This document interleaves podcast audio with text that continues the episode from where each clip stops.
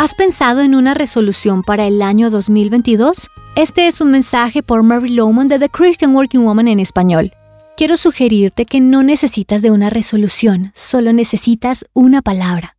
Una palabra en la que te enfoques todo el año. Una palabra que encapsule lo que Dios quiere hacer por ti este año. Una palabra, una actitud, un compromiso que deseas con la ayuda de Dios tener. De hecho, me gustaría sugerir una palabra que creo que funcionará para ti. Además, funciona para todos. Esa palabra es gratitud. Supongamos que hagas de la gratitud el tema para tu vida este año.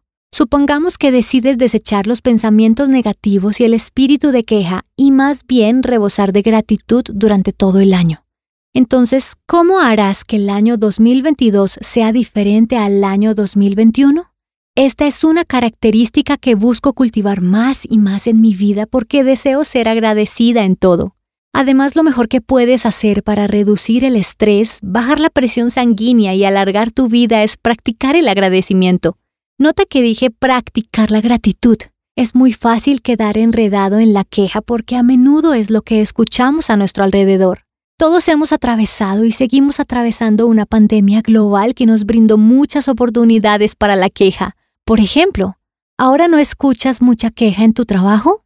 Quizás, sin darte cuenta, te contagiaste de ese virus, así que debes practicar la gratitud.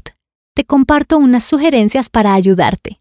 Pon en tu escritorio o fija en la pantalla de tu computador o en la puerta de tu ventana un cartel que diga, mi palabra para el año 2022 es la gratitud.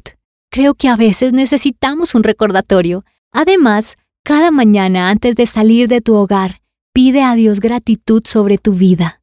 A diario, mientras te pones tu camisa o mientras te pones los zapatos, puedes decir, me visto con agradecimiento y lo vestiré todo el día. Son cosas muy sencillas de hacer, pero estas pequeñas acciones pueden hacer una gran diferencia en tu vida para este nuevo año. Encontrarás copias de este devocional en la página web de christianworkingwoman.org y en español por su presencia radio.com. SoundCloud, Spotify y YouTube. Gracias por escucharnos. Les habló Mariana Vargas.